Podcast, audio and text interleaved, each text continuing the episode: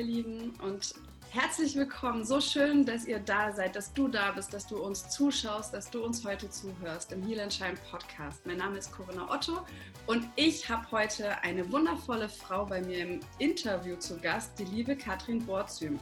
Und sie verbindet viele meiner Leidenschaften, denn sie hat die geniale Kombination von Yoga und Wassersport zusammengebracht und das liebe ich. Und außerdem ist sie Achtsamkeitstrainerin, unterrichtet Yoga, Meditationslehrerin und wie das alles so aussieht und aussehen kann, wird sie uns gleich im Interview verraten. Hallo liebe Katrin. Hallo liebe Corinna, danke, dass ich da sein darf. Sehr gerne. Ich freue mich auch sehr. Magst du uns mal ganz kurz so in wenigen Sätzen deinen Weg äh, von der Leichtathletin bis zum Yoga erzählen? Ja, sehr gerne. Ist eigentlich ein ganz schöner Weg und war mir zum Anfang gar nicht so klar gewesen, dass ich den so gehen werde. Aber ja, während meiner Schulzeit ähm, habe ich Leichtathletik trainiert, weil es mir einfach ganz viel Freude gemacht hat und ähm, ja, war da auch ähm, deutsche Vizemeisterin im Hochsprung gewesen und musste dann damals leider aufgrund einer Verletzung ähm, aufhören mit dem Sport und ähm, ja, habe dann gedacht, okay, was mache ich jetzt? Und mittlerweile hatte ich dann schon angefangen zu studieren und habe dann ähm, da auch wieder, war wieder ein bisschen gesünder gewesen und habe ähm, ja, angefangen, Volleyball zu spielen, was Spaß gemacht hat. Und ähm, das entwickelte sich dann in eine ganz schöne Richtung, ähm, dass ich auch bei deutschen Fachhochschulmeisterschaften damals mit meiner Mannschaft teilgenommen habe, wir sogar deutsche Meister geworden sind. Und ja, es war eine ganz, ganz schöne Zeit während des Studiums. Dann habe ich angefangen zu arbeiten, habe noch weiterhin Volleyball gespielt und äh, hatte dann so ein bisschen die Herausforderung, hm, Arbeit und äh, mein Training, was ich ja dreimal die Woche hatte, unter einen Hut zu bekommen. Es war natürlich ganz schön stressig, weil ich auch sehr, sehr viel gearbeitet habe. Und dann hat mein Körper irgendwann gesagt, so, jetzt ist mal Feierabend. Ne? und äh, hatte dann zwei Bandscheibenvorfälle bekommen, was ich gar nicht so schön fand, weil man ganzen, sein ganzes Leben immer in Bewegung ist, ähm, hat man einfach Lust, äh, sich halt immer zu bewegen und ich war echt ein halbes Jahr komplett außer Gefecht gesetzt damit so. Ne? Und das war nicht so schön, ehrlich gesagt, so für mich, weil es echt schwierig war, für mich dann ähm, ja, einen neuen Weg da rauszufinden. Und da hat meine Physiotherapeutin gesagt, Mensch, Katrin, probier doch mal Yoga aus. Ne? Und ich so, Yoga? nee, weiß ich nicht so genau. Und das war ja damals ähm, 2003 und da war das noch gar nicht so verbreitet, wie es das jetzt ist, so, wo jeder eigentlich schon mal irgendwas mit Yoga zu tun hatte oder zumindest schon mal davon gehört hat. Mhm. Und damals war es halt so, da bist du noch so ein bisschen als Freak abgestempelt worden eigentlich. Genau, aber dann bin ich da hingegangen und hatte einen super coolen Yogalehrer ähm, und der hat ganz mega tollen Unterricht gemacht. Der war früher Profitänzer und er hat so eine ganz schöne Art gehabt, äh, Yoga zu unterrichten. Und das fand ich richtig cool und habe das wirklich mehrere Jahre gemacht, glaube ich drei, vier Jahre. Und es ist dann tatsächlich so gewesen, dass ich halt komplett wieder gesund geworden bin. Also es war wirklich so, ich habe angefangen, ganz langsam Yoga zu üben. Ich konnte ja nicht viel zum Anfang durch die Bandscheibenvorfälle und bin immer beweglicher geworden und ja, immer fitter geworden und ja, so fit gefühlt war ich selbst als Leistungssportlerin nicht so. Ne? Und ähm, das fand ich schon sehr, sehr besonders, dass es möglich ist, wieder komplett gesund zu werden. So. Und das hat mich damals so inspiriert, dass ich mhm. schon damals den Gedanken hatte, hm, wäre natürlich toll, sowas mal zu machen oder darüber mal ein bisschen mehr zu erfahren. Aber das hat dann noch relativ lange gedauert, fast zehn Jahre, also ich glaube neun Jahre oder so. Mhm. Und dann habe ich eine Yoga-Lehrausbildung neben meinem Job angefangen. Ich bin ja gelernte Diplom-Betriebswirtin habe ganz lange im Marketing jetzt gearbeitet und habe dann angefangen, ja, meine Yoga-Ausbildung zu machen und ähm, muss sagen, war die beste Entscheidung meines Lebens. Ähm, ja, weil ich jetzt das mache, was ich, wovon ich irgendwie schon immer geträumt habe. Ich wollte immer gerne was im Sport machen, in meinem Beruf, aber ich wusste früher nie was. Also mhm. deswegen irgendwann studierst du erstmal BWL, ne? Klar. Kannst du hinterher immer noch alles andere machen. Erstmal die safe Nummer. Genau, genau. Ja, das ist also voll schön, was du jetzt schon für so Stichworte gegeben hast, weil was ich öfter mitgekriegt habe, und ich mache auch schon so seit sechs Jahren Yoga, jetzt nicht unbedingt so regelmäßig, ähm, aber doch, also bin ich damit vertraut und ich habe das schon so oft mitgekriegt, wie so andere Sportler, ähm, die da noch nicht so reingeschnuppert haben intensiv, auch so öfter mal so einen Vorwurf gegen Yoga bringen, so von wegen, oh, die ganzen Leute haben Rückenschmerzen und Bandscheibenvorfälle, nur weil sie nur noch Yoga machen und sich nur noch dehnen und gar keinen Muskeln mehr aufbauen. Also ganz ehrlich, wenn ich im Yoga bin, klar, es gibt verschiedene Stile, aber mhm. es gibt schon Stile, wo du ja schon viel mit Halten machst und Körperkraft, also so, so Bodycore-Übungen, wo ich sage, hey, das stärkt doch das ganze System. Was, was ist so deine Erfahrung? Was ist deine Meinung dazu? Ja, das, da kann ich mich dir nur anschließen. Das ist wirklich so. Also du kannst Yoga zum einen natürlich sehr kraftvoll üben, sodass du halt äh, die Muskeln aufbaust, gleichzeitig aber auch den Körper dehnst und beweglich mhm. machst. Und ähm, das kann man, sag ich mal, wenn man sich Zeit gibt, selber halt auf eine ganz sanfte Art und Weise auch tun. Also ich habe schon verschiedene Yoga-Stile ausprobiert, auch zum Beispiel richtig Power-Yoga oder Bikram-Yoga, wo es richtig heiß ist und ähm, ganz kraftvolle Yoga-Arten und habe mittlerweile durch meine Ausbildung am Himalaya-Institut habe ich eine sehr sanfte Art Yoga ähm, von Yoga kennengelernt und da ist es eben so, dass ich selbst durch diese sanften Übungen halt trotzdem in meine Kraft komme. Und das mhm. fand ich ziemlich faszinierend, weil ich das nie im Leben gedacht hätte. So, ne? Ja, genau. Das ist auch, genau, ja. entwickelt man halt auch eine Achtsamkeit äh, für sich selber und für den Körper zu gucken, womit geht es mir eigentlich gut, welche Übungen tun mir gut und was tut mir eigentlich nicht gut. So, ne? Genau. Ja, genau. Das ist nämlich genau dieser Punkt, dieser Punkt der Achtsamkeit. Das ist ja nichts, was wir jetzt sozusagen in unserer Gesellschaft, in der Schule unbedingt lernen, dieses achtsam sein, liebevoll auch mit sich sein. Mhm. Ähm, meinst du, dass das eventuell ein Grund ist, warum das so vielen so schwer fällt, auch auf die Yogamatte zu gehen? Weil man dann sozusagen in einer gewissen Form und Weise dazu gebracht wird, sich miteinander, mit sich selber auseinanderzusetzen? Ja, definitiv, weil das ist das, was ich halt in meinen Yoga-Stunden erlebe. Man ist natürlich in dem Moment erstmal mit sich selbst konfrontiert im Yoga und auch mit dem, wie gehe ich mit mir selber um. Der Yogalehrer sagt zum Beispiel, mach mal die und die Übung und man denkt dann zum Beispiel in so, was kann die jetzt nicht ernst meinen? so, ne? Und ähm, in den Übungen lernt man eigentlich auch, sag ich mal, dass man, wenn man in bestimmten Haltungen ist, lernt man auch seinen Geist kennen und merkt dann halt so, wo bin ich denn unruhig oder wo wäre ich ungeduldig mit mir selber, weil das nicht so funktioniert, wie ich mir das vorstelle. Und da eben diesen liebevollen Umgang mit sich selber zu lernen, ist eigentlich eine der ja, Werte, die es im Yoga halt auch gibt. Es gibt ja so zehn Lebensempfehlungen für ein glückliches Leben. Und das erste ist halt ähm, ja, der liebevolle Umgang mit sich selbst und das ist eigentlich das, was wir alle nicht gelernt haben. Sag ich mal, wir sind immer gerne für andere da und äh, unterstützen die auch in allem und geben uns selber aber gar nicht diesen liebevollen Umgang, den wir unserem besten Freund oder unserer besten Freundin geben würden. Und eigentlich ist das der Weg, ähm, sag ich mal, erstmal liebevoll mit sich selbst umzugehen, dann kann man auch liebevoll mit anderen wieder umgehen, weil mhm. das fällt uns eigentlich am allerschwersten. Und deswegen fällt es vielen Leuten vielleicht auch schwer, auf die Yogamatte zu gehen, weil man natürlich auf sich selbst zurückgeworfen ist und erstmal gucken muss, so, oh, hm, wie geht's mir eigentlich, ne? So körperlich, aber auch ähm, geistig. Ja, das ist ja ähnlich dann wie bei der Meditation, da ist ja noch mehr Ruhe. Ja. Next Level. Ähm, das ist so spannend, weil ich habe auch bei mir jetzt äh, im Coaching-Programm äh, so ein Tool, wo ich so ein bisschen gucke, was sind so die Power-Motivatoren. Und da gibt es so diese Flitzis, die sich immer so schnell bewegen müssen oder genau. Die Strongies, die immer stark sein müssen oder die perfekt sein müssen und so weiter. Und da wird man halt beim Yoga erstmal dazu gebracht, du musst jetzt nicht schnell sein, du musst jetzt äh, nicht, ja. Und da wirklich eben nicht zu gucken, boah, ich muss jetzt perfekt mithalten. Wenn der Yogalehrer mhm. das sagt, dann mache ich das, egal wie es weh tut, sondern dieses achtsam zu gucken, hey, gehe ich gerade an meine Grenze, okay, gehe ich sogar noch ein bisschen drauf, auch okay, gehe ich drüber? Nein, warum? Ja, und das mhm. finde ich einfach so, so schön auch an Yoga. Also ja. das, ist, das ist so toll. Kannst du das dann auch so beobachten als Lehrerin? Kriegst du das so mit, wer da sich so noch abmüht und wer sich da so schon so reinflowen lässt?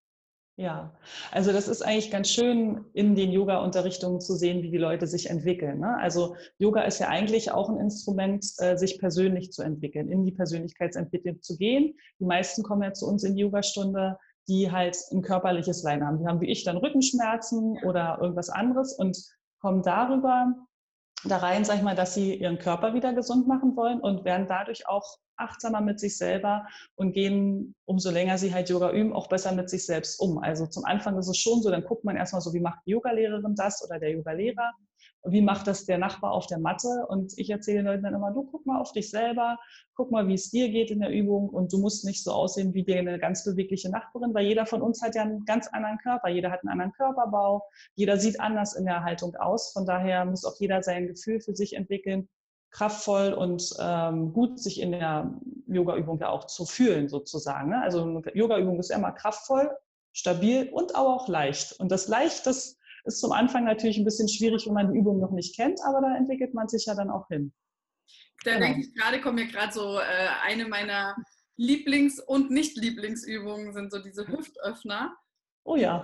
Wo man sich dann sozusagen, wo ich das auch erst ganz lang nicht verstanden habe, dieses sich so reinfallen zu lassen. Also man geht da ja in eine starke Dehnung, in eine starke Gegenbewegung zum Alltag, was ja wirklich für den Körper eine Wohltat ist, aber erstmal mhm. fühlt es sich nicht gut an, weil man weil, will halten, ja, gerade bei der Hüfte, man hält und hält und es ist eh schon so gedehnt und fühlt sich schon so halb kurz vorm Abkrachen an. und dann sagt der Lehrer noch jetzt und jetzt lass los, lass dich reinfallen und das habe ich ganz lang nicht mich getraut. Also da mhm. loszulassen, das ist eine sehr, sehr spannende Erfahrung, finde ich, die auch so im, im Vergleich zum Leben zu manchen Dingen äh, auch vielleicht hergenommen werden kann. Fällt mir jetzt mal so spontan ein, ne? Mhm. die wir mal halten, wo wir denken, nee, ich muss halten, ich muss halten, sonst kracht das hier irgendwie zusammen alles.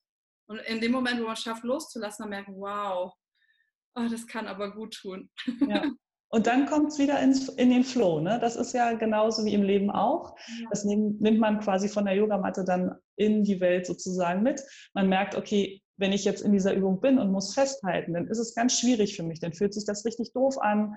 Dann möchte ich gar nicht in der Haltung bleiben. Und in dem Moment, wo ich mir erlaube, selber loszulassen, ist was ganz, kann was ganz Neues entstehen. Und das ist ja auch das, ähm, was wir im Leben dann erleben, wenn ich lerne loszulassen kann was Neues kommen und erst dann kann was Neues kommen. Und das ist das Schwierigste im Leben, weil man immer Angst hat, man muss festhalten, man muss festhalten und traut sich gar nicht loszulassen, sondern das Schöne ist, wenn man es halt wirklich sich zugesteht, wirklich loszulassen, mhm. dann ist es so, dass das Neue kommen kann, sich eine neue Tür aufmachen kann. Also das ist eigentlich das Schöne daran. Total, total. Und ich kann mich auch noch erinnern, als ich noch als Unternehmensberaterin tätig war und angefangen habe mit Yoga, ganz manchmal dann geschafft, vom stressigen Kundenprojekt noch ins Yoga-Studio gedüst, irgendwie genervt von mhm. allem, was so die ungerechte Welt mir angetan hat. Ich armes Ding. Ja, ja, ja ich habe das mit einer Freundin angefangen und wir hatten meistens keine Zeit, weil wir beide sehr, sehr spät dran waren, dann so, ne, noch schnell rein und dann nur so ein Blick und ich weiß noch immer, wie so meine Energie war, die war so, wow.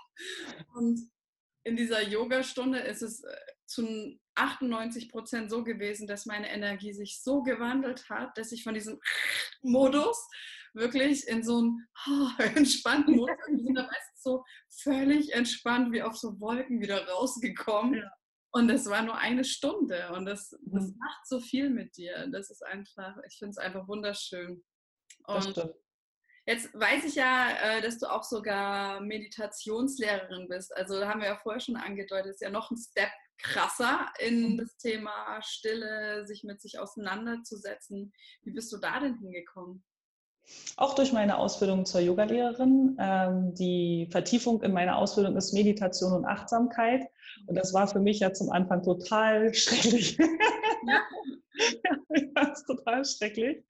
Weil natürlich ist es so, Meditation ist noch ein Zacken schärfer, so wie du sagst, weil ähm, man ist noch mehr mit sich selber konfrontiert, noch mehr mit den ganzen Gedanken, das kleine Gedankenkarussell, was die ganze Zeit oben im Kopf geht, ähm, dieser kleine Monkey Mind, man versucht wie zum Beispiel so einen kleinen Hund festzuflocken, der so ganz jung ist und wild und spielen möchte. Und so ähnlich ist es mit unseren Gedanken eben auch. Wenn wir versuchen, die festzuflocken und zu sagen, so jetzt konzentriere dich mal, lieber Geist, das geht gar nicht zum Anfang. Ne? Denk mal an nichts. So, Denk mal, wie soll das denn gehen? Genau, und aber sich dann halt nach und nach mit den Gedanken und mit dem Geist eben auch anzufreunden und mhm. äh, zu merken, über eine gewisse Zeit, die man das dann macht, sag ich mal, es wird immer entspannter. Man ist nicht mehr so durcheinander im Kopf. Man kriegt eine viel größere Klarheit und ähm, das zu merken und man kann viel bewusster bestimmte Entscheidungen in seinem Leben treffen und da eben auch für sich vorangehen und ähm, ja aus seinem Inneren heraus auf seine innere Stimme anfangen wieder zu hören. Und das wurde uns allen so ein bisschen aberzogen und gleichzeitig ist es aber das schönste Geschenk, was wir bekommen können. Und ähm, ich bin sehr dafür, zum Beispiel das auch wirklich an Schulen einzuführen oder ähm, den Kindern dabei zu helfen. Es gibt es ja auch schon mittlerweile ganz viel, ähm, wieder ja auch mit sich selbst in Kontakt zu sein. Und die Kinder, interessanterweise, die finden es total schön. Meine Nachbarskinder, die üben manchmal mit mir hier draußen auf der Wiese. Ähm, die fragen schon, oder Katrin, machst du mit uns wieder Yoga? Und ähm, die wollen das auch richtig. Ne? Und ähm, sag mal, wenn die das natürlich schon so früh lernen, dann ist das nicht so schwierig wie bei uns Erwachsenen, wenn wir erst viel, viel später damit angefangen haben. So. Mhm. Die können sich in der Schule besser konzentrieren, ähm, die kriegen viel bessere Leistungen dadurch. Und das ist eigentlich das Schöne. Und kriegen auch ein Gefühl dafür, was sie selber eigentlich in ihrem Leben wollen. Also was bei mir relativ später jetzt erst eingesetzt hat, äh, wo mich jemand zum Abitur gefragt hat, was möchtest du jetzt werden? Ich habe keine Ahnung. die Situation haben viele andere natürlich jetzt auch, auch wenn sie jetzt ihr Abi machen. Und ich glaube, durch Meditation, die man auch vielleicht zum Anfang ähm, jeder Stunde macht. Ich mache meistens so eine Zwei-Minuten-Übung. Die geht so, dass man sich in der ersten Minute auf seine Gedanken konzentriert, sich die mal alle so anschaut, wie so ein Film. Und in der zweiten Minute sich einfach auf die Atmung am Inneren der Naseflügel für eine Minute konzentriert. Und wenn man das zum Beispiel am Anfang eines Unterrichts, einer Unterrichtsstunde machen würde, oder vom Meeting in der Firma zum Beispiel, wenn man sagt, jeder kommt aus seiner Energie gerade, ähm, würde diese Übung machen, die bringt dass dieses Meeting wirklich erfolgreich sein kann oder dass die Kinder sich in der Schule konzentrieren können. Und das ist wie so ein tolles Geschenk für die Welt, äh, was ich selber in meinem Team damals im Marketing ausprobiert habe und meine Kollegin mir gestern gerade sagte, Mensch, Katrin, die Übung, die du mit uns gemacht hast, die finde ich toll. Ähm, gibst du mir die mal? Und jetzt werde ich die wahrscheinlich mal aussprechen, sodass sie die halt dann üben kann. So, ne? Und ähm, das ist halt schön. Das sind so Kleinigkeiten, die ganz viel verändern können. Das ist super schön und ich kann das nur bestätigen. Also ich habe auch für mich äh, lange diesen Kampf äh, geführt gegen Meditation und oh, ich kann das nicht.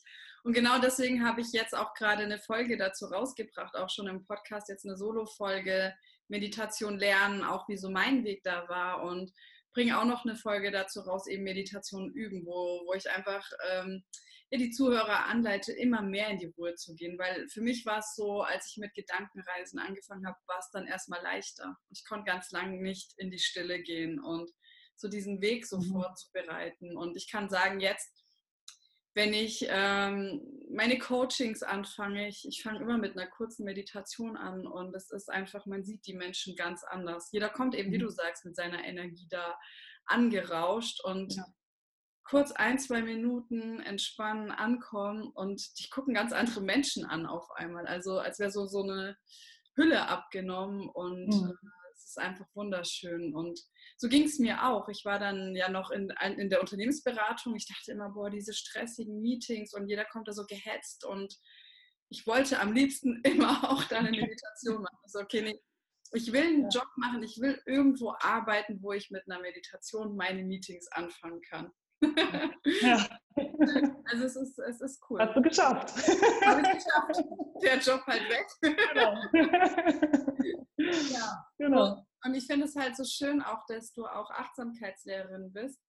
Und ich würde jetzt gerne mal die offizielle Achtsamkeitslehrerin fragen, was ist denn für dich Achtsamkeit? Achtsamkeit ist, glaube ich, so für mich ähm, so den Moment wirklich zu erleben. Also bewusst zu sein in dem Moment, in dem man gerade ist. Mhm. Also zum Beispiel jetzt gerade im Frühling, zum Beispiel, wenn man draußen vorbeigeht, die kleinen Knospen mal zu sehen, die da aktiv, die da gerade aufgehen, die Blüten, die sich gerade entwickeln. Ähm, in dem Moment sein, mal riechen, wie riecht denn jetzt gerade zum Beispiel ähm, die Frühlingsluft? Wie fühlt sich das für mich gerade an? Und mit der Achtsamkeit in dem Moment sein, in dem man gerade wirklich ist und das wahrzunehmen. Weil meistens sind wir in unserem Leben in Gedanken, wo sind wir in der Zukunft und oder wir sind in der Vergangenheit und machen uns Sorgen darüber, was vielleicht in Zukunft sein könnte, dass der Job vielleicht nicht mehr da ist oder was auch immer. Aber wenn man wirklich versucht, in dem Moment zu sein und bei sich zu sein, mhm. dann, äh, sage ich mal, fängt das Leben auf einmal wieder an, ganz viel Fülle zu entwickeln. Also ich hatte viele Jahre lang äh, nicht mehr so viel Kontakt zur Natur. Also das hat erst wieder mit der Yoga-Lehrausbildung angefangen. Hatte so das Gefühl, es rauscht so alles an mir vorbei. Ja. Und habe durch, diese durch dieses Achtsamkeitstraining mir mal am Tag fünf Minuten Zeit zu nehmen, zum Beispiel mal einfach mich in die Natur hinzusetzen und mal zu schauen. So. Das war natürlich erstmal auch wieder ein Schritt, wo man merkt, genauso wie auf die Yogamatte zu gehen, war genauso schwierig. Irgendwie mal fünf Minuten sich die Ruhe zu nehmen, sich mit der Natur zu beschäftigen. Und auf einmal sieht man diese ganzen kleinen Veränderungen, die da sind. Und ähm, ja, hat auch wieder Freude an diesen Kleinigkeiten. Und genauso wie man das im Außen halt wahrnehmen kann, durch diese Achtsamkeitsübung mit der Natur, kann man das natürlich auch bei sich selber zu merken, ähm, wie geht es mir denn jetzt gerade in der Situation? Bin ich gerne mit den Menschen zusammen, den ich gerade getroffen habe? Oder ist es eher so, dass ich immer so ein komisches Gefühl im Bauch habe? Oder mhm. ähm, mag ich den Job gerade, den ich tue? Oder will ich eigentlich was ganz anderes für mich? Und da eben auch mal hinzuhören, auf sich selber zu hören und zu gucken, was ist es denn eigentlich gerade, was ich möchte für mich in diesem Moment. Und wenn ich dann merke, ja, ich will heute Abend gar nicht äh, mit den ganzen Leuten mich zum, weiß ich nicht, zum Partyfeiern treffen oder was auch immer es ist, dann für sich zu entscheiden, okay, dann nehme ich mir mal eine, ein bisschen Ruhe für mich und gönne mir mal eine Massage oder was es auch immer ist. Also da die Achtsamkeit eigentlich für sich selbst zu entwickeln, was brauche ich und auf seine innere Stimme zu hören.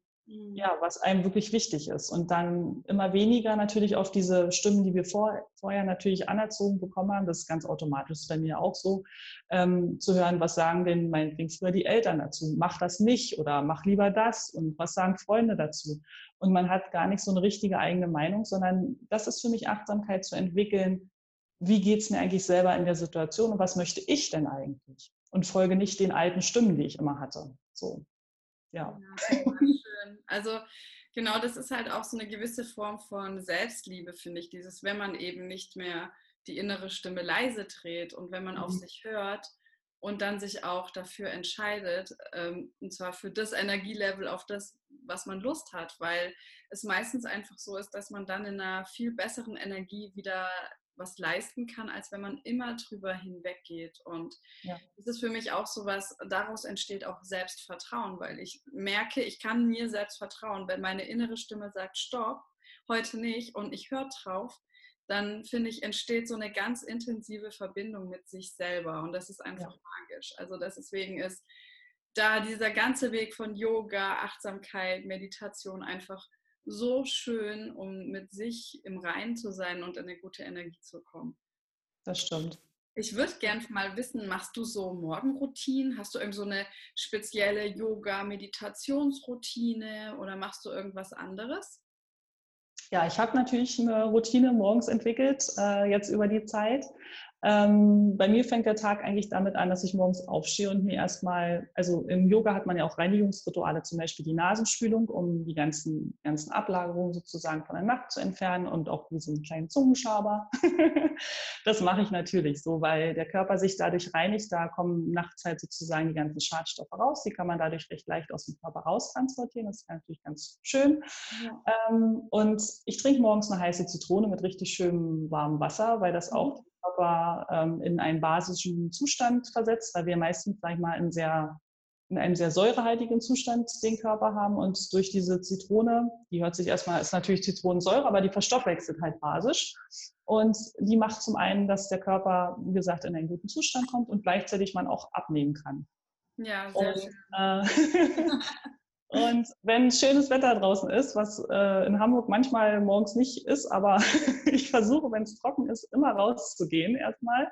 So eine Viertelstunde ähm, einfach mal frische Luft zu schnappen, weil ich natürlich auch viel in meinem Büro bin oder halt äh, unterrichte, dann bin ich halt viel drin und ich mag es halt ganz gerne erstmal rauszugehen.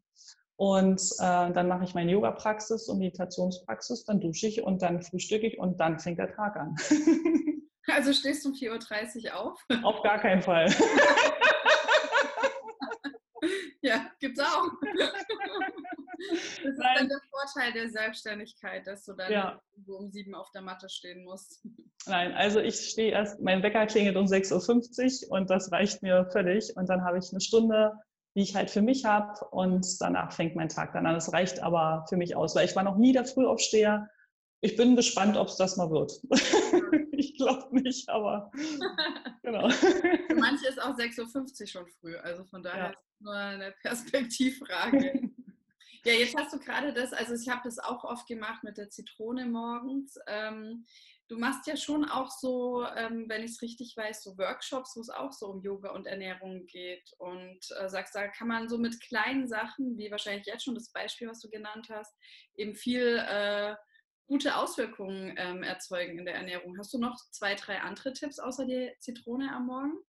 Genau, also die schönsten Tipps, die ich so geben kann, sind eigentlich, sich so natürlich wie möglich zu ernähren. Das hört sich erstmal ganz schwierig an, also hat sich zumindest für mich damals schwierig angehört, aber wenn man versucht, die ganzen ähm, Lebensmittel wegzulassen, die irgendwelche Zusatzstoffe haben oder versucht wirklich einfach zu gucken, wie natürlich kann ich mich ernähren mit Obst, Gemüse und allem drum und dran und trotzdem aber ähm, wirklich leckere Sachen zu kochen. Da gibt es mittlerweile richtig, richtig tolle Kochbücher. Ich konnte das vorher auch überhaupt nicht, weil ähm, ich normale Hausmannskost halt kenne und die war auch immer sehr gesund bei meinen Eltern, aber halt sehr fleischlastig und da muss man erstmal so ein bisschen lernen, so ähm, wie mache ich dann Gemüse, dass das halt richtig lecker schmeckt und ich richtig Lust auch darauf habe. Und das ist teilweise sehr, sehr einfach. Ähm, und das andere ist zum Beispiel einfach, wenn man zum Beispiel, bei mir hat das damals angefangen mit Salz. Ne? Also dieses normale Salz, was es halt äh, gibt, dieses gekörnte, chemisch hergestellte, das hat ja nur einen Inhaltsstoff, ist Natriumchlorid.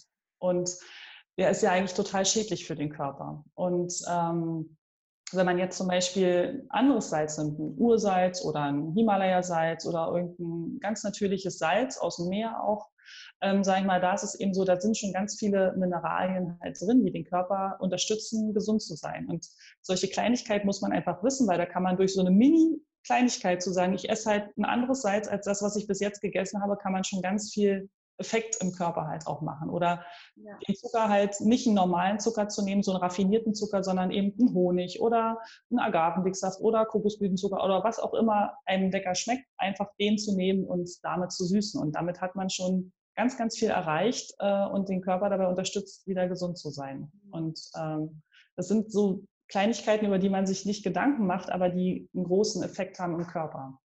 Ja, total toll. Und auch da so ein bisschen offen zu sein, ne? Dieses, nee, ich brauche meinen normalen Zucker, ich brauche mein normales Salz. So dieses, hey, werd doch mal so ein bisschen Abenteurer, guck doch mal, was ja. es noch gibt. Nicht nur diese Gewohnheit. Und ich musste jetzt auch gestern feststellen, ich war mit einer Freundin Kaffee trinken, also Business-Kaffee trinken.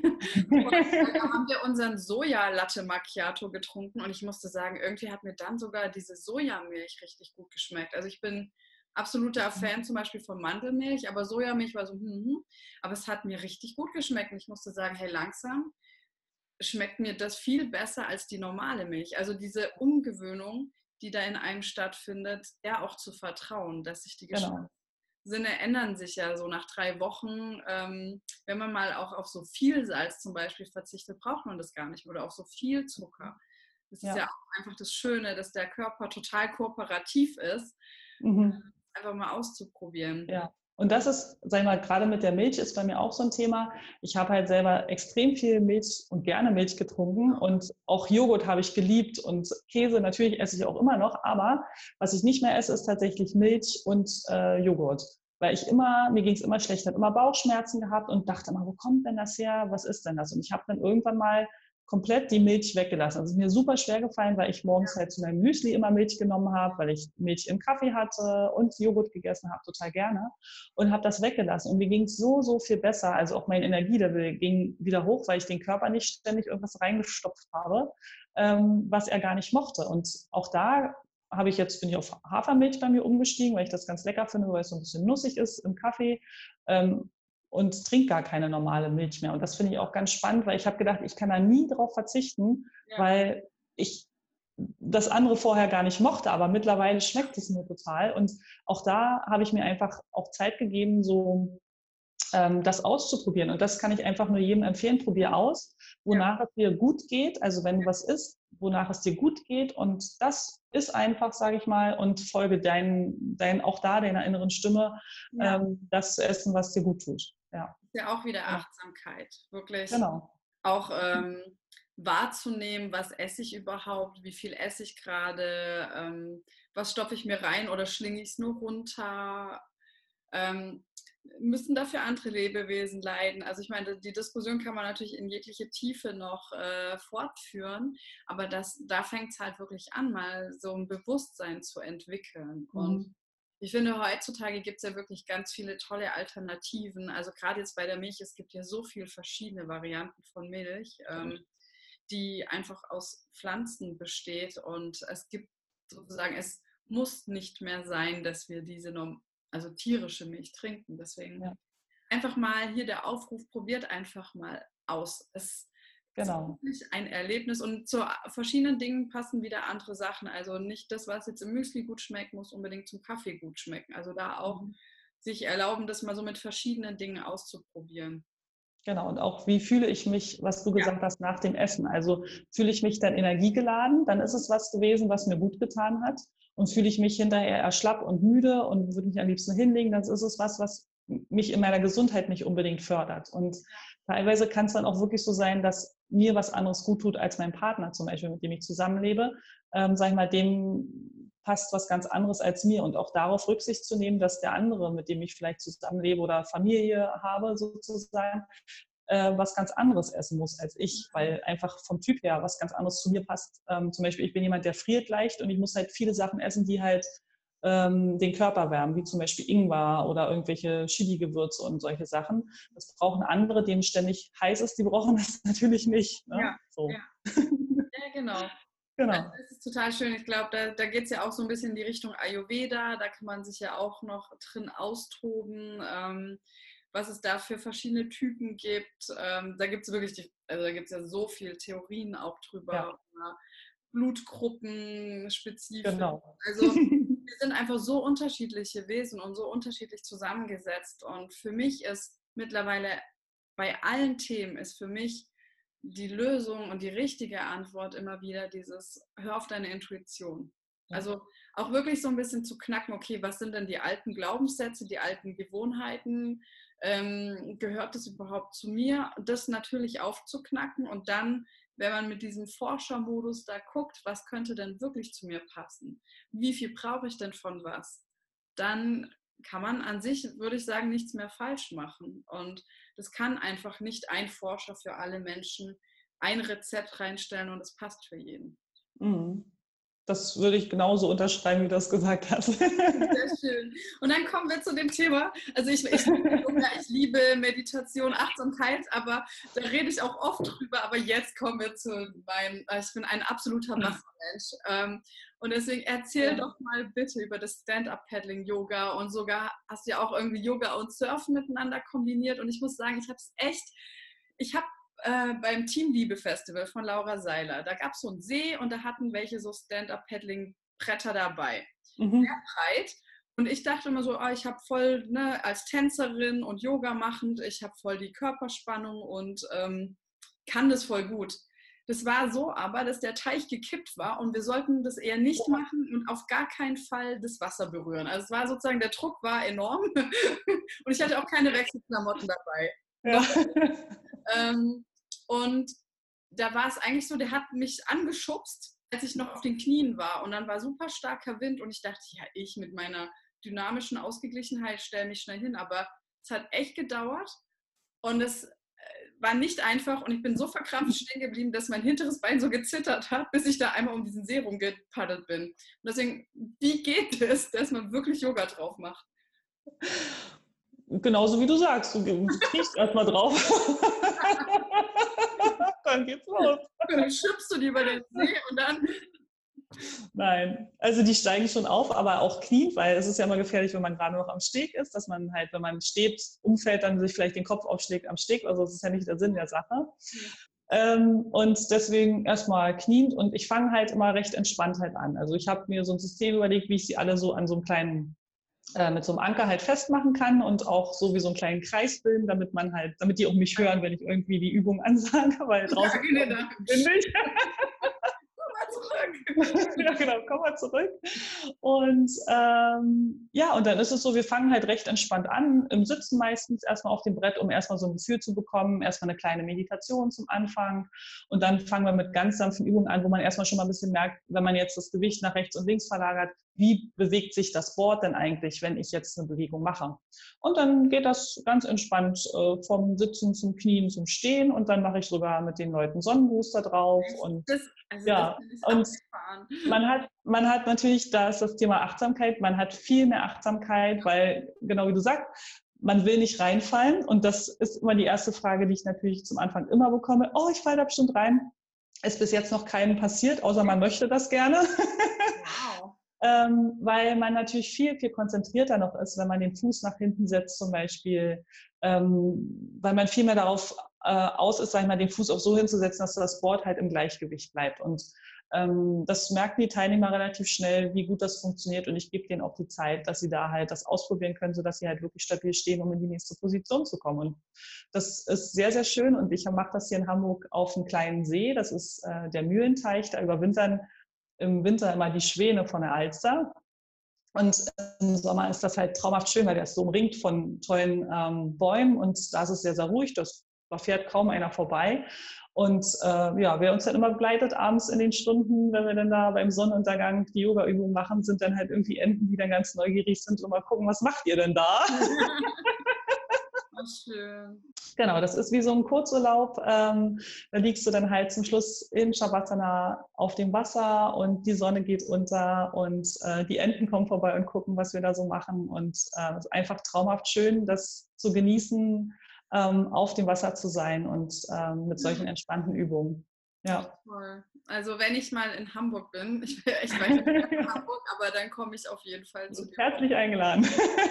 Also ich finde das so eine traumhaft schöne Vorstellung. Es ist einfach, ich finde auch so Abendstimmung auf dem Wasser. Also mhm. es ist einfach ähm, so friedlich und das Wasser ist so eine Mischung für mich aus, ja gerade in dem See sowas Ruhiges und ein Meer sowas Kräftiges. Also es ist so so, so was Schönes, auch das draußen zu ja. machen. Genau, also ich liebe es auch draußen zu unterrichten. Ich mache auch morgens, äh, freue ich mich jetzt auch schon wieder drauf, äh, Yoga auf dem Steg äh, hier bei mir um die Ecke. Und da, das lieben die Teilnehmer halt auch, weil du bist morgens schon draußen, bewegst den Körper einmal schön durch, hast die frische Luft und ähm, ja, hast dann eine schöne Zeit morgens und kannst so in den Tag starten. Das ist einfach traumhaft. Also das ist eigentlich meine liebste Unterrichtungsart, draußen Yoga zu unterrichten. Ja, total schön. Also du, du matcht auf jeden Fall zu meiner Zukunftsvision. genau. Voll schön. Meine Liebe, wir kommen schon zu den Abschlussfragen. Ja. Und zwar würde ich gerne mal von dir wissen, ähm, was so in deinem gesamten Leben dein größtes Aha-Erlebnis war. Was hat so einen richtigen Mindshift und so einen Aufweckungsmoment für dich gegeben? Spannende Frage. Das ist tatsächlich noch gar nicht so lange her, mhm. weil ähm, ich habe ja immer in Marketingjobs gearbeitet und ähm, hatte immer Angst, dass wenn ich den Job loslasse, es kommt nichts Neues. Und ähm, oder auch Angst davor, ähm, dass es nicht mehr weitergeht, zum Beispiel. Und ja. ähm, bei mir in der Firma, in der alten Firma, wo ich gearbeitet habe, da war es dann irgendwann so, die haben so eine Teilbetriebsschließung gemacht und das hieß für mich auch, ähm, dass mein Job halt mit weggefallen ist. Und ähm, ich habe gedacht, ja, um Gottes Willen, was machst du denn dann? Mhm. Und dann kam, okay, jetzt ist deine Zeit, um in deine Selbstständigkeit zu gehen und mich mit diesem Gedanken anzufreunden, ich mache das jetzt einfach, ich probiere das jetzt aus mit aller Kraft, die ich habe. Und komischerweise, und das ist so mein riesen Aha-Erlebnis, was ich gerade jetzt äh, im letzten Jahr so erlebt habe, ist es, ähm, dass es funktioniert und dass es weitergeht und dass man nur den Mut haben muss, und das hört sich so bescheuert an, wenn ich das jetzt sage, aber es ist wirklich so, man hört das von allen Leuten, den Mut haben muss zu entscheiden, was möchte ich tun und dann 100 Prozent dafür zu gehen. Und ich hätte es nie geglaubt, ich habe das so oft vorher gehört, dass es einfach auch so ist, wenn man losgeht. Und es eröffnen sich so viele neue Türen, auch zum Beispiel, dass ich jetzt hier im Podcast bin, das ist auch durch, dadurch, dass ich den Weg eingeschlagen habe, einfach hat sich das entwickelt. Ich habe das nicht irgendwie gemacht oder es kommen Sachen auf mich zu, wo ich denke, äh, das kann jetzt nicht wahr sein, dass ich jetzt so ein Angebot bekomme. Und ähm, einfach, wenn man losgeht, sich zutraut oder sagt, man möchte seinem Traum folgen, mhm. es funktioniert. Also ich hatte das im, im, Kleinen vorher geprobt. Ich hatte immer den Wunsch, zum Beispiel nach Neuseeland mal zu gehen für eine längere Zeit. Und was heißt längere Zeit? Aber für mich war während des Jobs halt schon zwei Monate lang. Und es hat mich so viel Überwindung und Mut gekostet, überhaupt meinen Chef zu fragen und zu sagen, ich möchte das jetzt machen. und äh, das Schlimmste war eigentlich, mich selber davon zu überzeugen, das jetzt zu tun. Und als ich meinen Chef gefragt habe und gesagt habe, ich möchte das jetzt machen, hat er gesagt, ja, kannst du machen. Ich denke so, geht gar nicht. Wie kann das jetzt sein? Er sagt einfach ja. Ich habe mit allem gerechnet, aber nicht, dass er ja sagt. Wir haben total die Parallele. Bei mir war das gleiche vier Monaten Kuba. Ja. Ich habe ungefähr anderthalb Jahre gebraucht, bis ich mich getraut habe, das zu sagen und habe genau. das auch so lange manifestiert und visualisiert und bis ich da so reingegangen bin und ich mache das mit euch oder ohne euch. Genau. Und ja, mach doch. So, äh, äh, okay. Hm.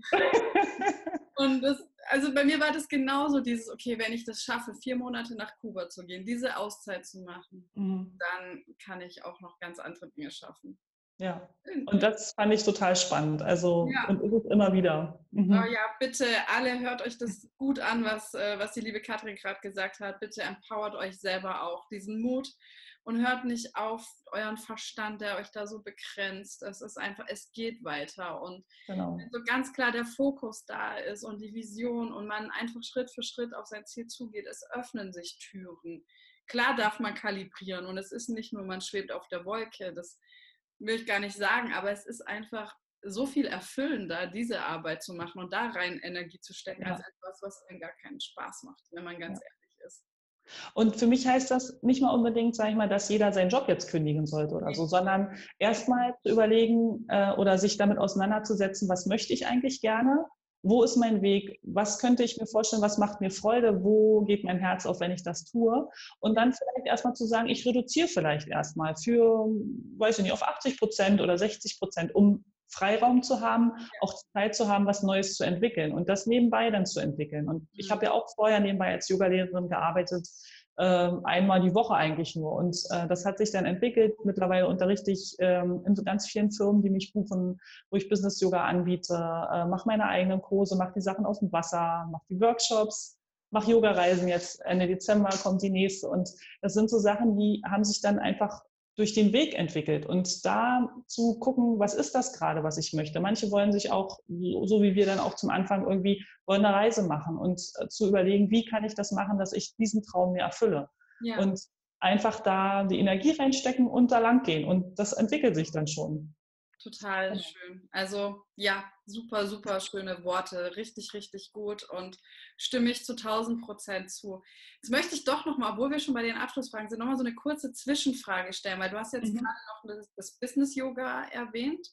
Und ich kann mich auch noch an meine Zeiten erinnern, wo ich halt echt viele Stunden äh, da vorm Laptop im Büro saß und irgendwie auch immer das Gefühl hatte, zu wenig Licht, Luft und Bewegung zu haben und halt diese typischen Verspannungskopfschmerzen, Rückenschmerzen, was auch immer. Hast du denn äh, noch für die Zuhörer und Zuschauer so, so drei Special-Tipps so für den Büroalltag, was man da so auf die Schnelle tatsächlich mal äh, machen kann, was einem äh, so schon Erleichterung verschafft, so Gegenbewegung ja. vielleicht?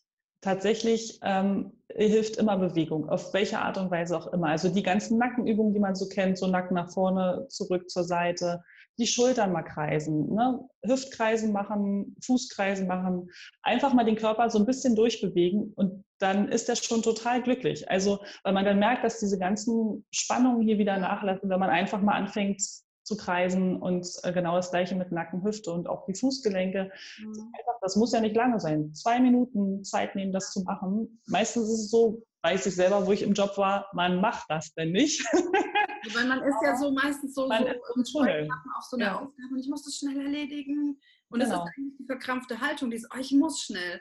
Und ja. allein sich wahrscheinlich da rauszubewegen und mal so irgendwie was genau. machen. Ne? Einfach mal drei Bewegungen machen. Und wenn einem das zu peinlich ist vor den Kollegen, dann geht man halt mal auf Toilette, schließt die Tür mal zu ja.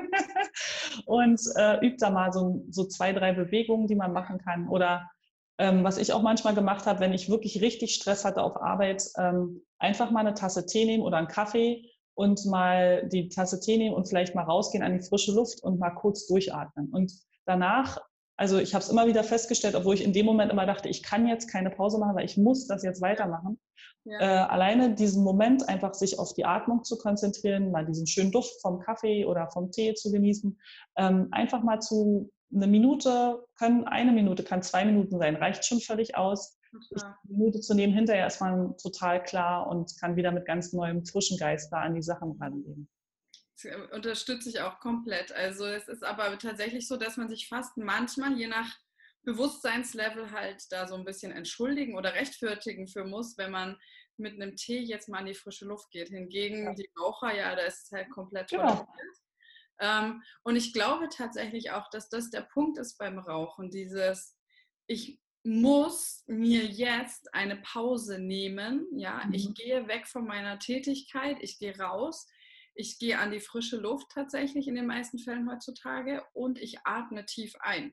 Das jetzt zusätzlich noch, sorry, ungesunden, beknackten Rauch einatmen, okay, das kommt noch dazu und klar hat das Nikotin auch noch seine Wirkung. Ich glaube aber, dass tatsächlich wirklich dieses Unterbrechen, Rausgehen, Atmen ist eigentlich schon wirklich die ja. halbe Miete. Äh, und die Raucher waren da immer mein Beispiel, weil die sich die Pause gegönnt haben, die ich mir nicht gegönnt habe. So, ne? Und ähm, die sind bin ich morgens schon begegnet oder auch nachmittags, abends. Und ich fand das immer, die machen es eigentlich total schlau, sich wirklich diese Pause zu gönnen. Und ähm, wenn man halt kein nichts hat in dem Moment, wo man sich dran festhalten kann, wie eine Zigarette oder äh, wo man sagt, ich muss jetzt aber eine rauchen zum Beispiel, ähm, sich trotzdem diese kleine Pause zu gönnen. Das muss wirklich nicht lange sein, aber zu sagen, okay, ich mache jetzt quasi meine Raucherpause mit Tee oder geht ja auch ganz ohne, aber sag mal so hat man ein kleines Alibi sozusagen. Ja. Genau. Das, also das auch durchsetzen, mutig. Ähm, mhm. Und oft ist es so, wenn man sowas anfängt, dass es dann tatsächlich auch andere beginnen mitzumachen. Es ist häufiger so, dass die ganzen Leute, die dann irgendwas sehen, was man so macht, was nicht so der Gewohnheit entspricht. Manche bewerten das, werten das ab, machen Witze drüber. Es gibt aber viel mehr Menschen, als man glaubt, die innerlich denken, oh, eigentlich finde ich das voll gut. Eigentlich würde ich mhm. das auch gerne machen. Und die kommen dann erst später so raus oder nach. Aber da das Vertrauen auch in sich und seine Intuition zu haben, das zu machen, was einem dann gut tut. Genau. Und äh, jetzt noch äh, die nächste Frage dann von den Abschlussfragen. Mhm. War, ja. Was ist für dich so eine wirklich richtig wirkungsvolle Methode, um von seiner Opferhaltung eher, also wo man so in einer passiven Haltung ist, in eine selbstverantwortliche Haltung zu kommen? Ist natürlich das Schwierigste, ne? gerade wenn man in der Suppe drin hängt, wo es einem gerade nicht so gut geht. Ähm, weil das, meistens ist es so, man fühlt sich dann schlecht, man hat keine, man hat nicht viel Energie, man würde sich am liebsten nur ins Bett legen und die Decke über den Kopf ziehen und da wirklich in die Aktivität zu gehen. Also rauszugehen. Also das eine ist in die Natur zu gehen, das habe ich immer gemacht, wenn ich jetzt gemerkt habe, so jetzt, jetzt geht gar nichts mehr, dann rauszugehen, sich zu bewegen, mal Rad zu fahren oder spazieren zu gehen oder eine Runde joggen oder schwimmen gehen oder klettern oder was auch immer man gerne macht. Yoga auf dem Surfbrett, keine Ahnung. Ja. Einfach rauszugehen oder eben auch zu wissen, okay, ich rufe jetzt die oder die Freundin an und äh, da weiß ich, die ist positiv eingestellt, die kann mir jetzt mal einfach einen guten Tipp geben. Das macht man nämlich meistens dann auch nicht, mhm. weil man sich dann auch ein bisschen schämt oder sagt, Mensch, da habe ich jetzt auch keine Lust zu oder so. Ähm, aber dann wirklich einfach mal oder jemanden anrufen oder auch mal einfach laut Musik aufdrehen und einfach mal zu Hause ein bisschen sich zu der Musik zu bewegen, ein bisschen tanzen und ähm, einfach was machen, was man sonst vielleicht nicht machen würde. Und ähm, dann kriegt man schon wieder ganz neue Gedankenimpulse. Gerade beim Joggen zum Beispiel habe ich das auch, ähm, dass der Kopf dann schön frei wird und man äh, wieder einen ganz anderen Blick auf die Sachen halt hat. Genau. Na gut, ja. Es gibt ja einfach verschiedene Methoden, wie man so aus seinem aktuellen State rauskommen kann. Und da ist der Körper ist die leichteste Methode, die am schnellsten geht, ja. wenn man die körperliche Haltung verändert und ja, Bewegung, ja. immer super schön. Ja. Und dann noch die nächste Frage und zwar, was ist die Vision für dich ähm, für die Zukunft oder für dein Business oder fürs ganze Universum? Kannst du dir aussuchen? Also mein Wunsch ist eigentlich, dass ähm, alle Menschen ihr glückliches, wahres Selbstleben und Kontakt dazu kriegen und ähm, das in die Welt bringen, weil wir sind alles tolle Menschen, tolle, liebevolle Menschen und es ist oft nur so ein bisschen verschüttet unter all den alten Sachen, die man sich so aufgebürdet hat oder ja, die man so erlebt hat in seinem Leben und einfach ja, in so ein glückliches State zu kommen, dass man halt freudig ähm, sein Leben leben kann. Und ich glaube, das wollen die meisten Menschen. Und einfach seinen Weg zu finden, wie das sein kann, dass ähm, man selber sein glückliches Leben lebt. Weil man guckt vielleicht zu und sagt, der Nachbar, der hat aber einen viel schöneren, grüneren Rasen als ich. Und äh, wie ähm, sag ich mal, was ist das, was mir eigentlich wichtig ist als Person ähm, und das zu entwickeln. Und ja, einfach zu gucken, was einen glücklich macht und da auf seine innere Stimme zu hören und den Weg zu gehen. Und dann könnte ich mir schon vorstellen, sage ich mal, dass viele Menschen einfach mehr und mehr in Zukunft das machen werden, woran sie Freude haben und nicht einfach ohne drüber nachzudenken, ohne bewusst zu sein, in einen Job zu gehen, der sich schon seit 20 Jahren überhaupt nicht mehr äh, erfreut sozusagen. Und ja, und was ist meine Vision? Es ist eine spannende Frage. Ich glaube, ich habe wirklich, also das, was ich jetzt auch schon angefangen habe, möchte wirklich die Leute dabei unterstützen, in ihre Gesundheit zu kommen, ob das jetzt körperlich ist, ob das mit einer guten Ernährung ist oder mhm. ähm, ob das damit ist, sage ich mal, ja, die Gedanken so zu haben, dass man halt wirklich klar ist und sein Inneres, äh, mit seinem Inneren in Kontakt kommt und das mehr und mehr ähm, zu entwickeln und daran zu arbeiten, viele Leute damit zu erreichen. Genau. Schön, dass du also tolles Vorbild vorangehst. Also super schön. Und du, du triffst ja auch so viele verschiedene Gruppen. Ja, also in Yoga-Unterricht kommen ja andere Leute, als äh, die Leute vielleicht sind, äh, wo du da zu irgendwelchen Business-Veranstaltungen äh, gehst oder wie auch immer du das da machst. Ja, das ist einfach so schön, dass du so verschiedene Wirkungskreise hast. Und dann mhm. können nämlich die Leute, die da im Business das kennenlernen, dann vielleicht auch zu den Yogakursen gehen und dann Achtsamkeit lernen, Meditation lernen und dann dieses, so Moment mal, jetzt wenn ich mal so mir richtig selber zuhöre, äh, vielleicht will ich ja was ganz anderes. Oder nur so ein paar Parameter, wie du auch gesagt hast, muss ja nicht jeder gleich seinen Job kündigen, aber zu gucken, was kann ich aus mir rausholen ähm, und tatsächlich das zu leben, was einem wirklich erfüllt, ist einfach, ähm, finde ich wunderschön und möchte ich auch, das ist auch meine Vision, dass jeder Mensch sein wahres Selbst lebt. Deswegen sehr schön auch, dass wir auch kennengelernt haben, liebe Katrin. Und da ja. kommt zu der Abschlussfrage. Und zwar, dass du die komplett im Freestyle beantworten, intuitiv. Und zwar, wenn es darum geht, dass es jetzt nur noch um die Essenz geht. Alles, was wir vorher gesprochen haben, egal was je war, wenn es mhm. nur eine Sache gibt, eine Botschaft, die du noch nach draußen geben kannst, an die Menschen, an die Zuhörer und Zuschauer auch hier, was wäre diese Essenz? Folge der Freude. Oh, so Folge, ja. Folge deinem Herz und Folge der Freude. Das ist genau das, ähm, was ich jetzt selber ausprobiert habe und wo ich nur sagen kann, es ist immer der richtige Weg. Also folge deiner eigenen Freude und das, was dir Spaß macht und äh, geh da lang. Und dann bist du immer auf dem richtigen Weg.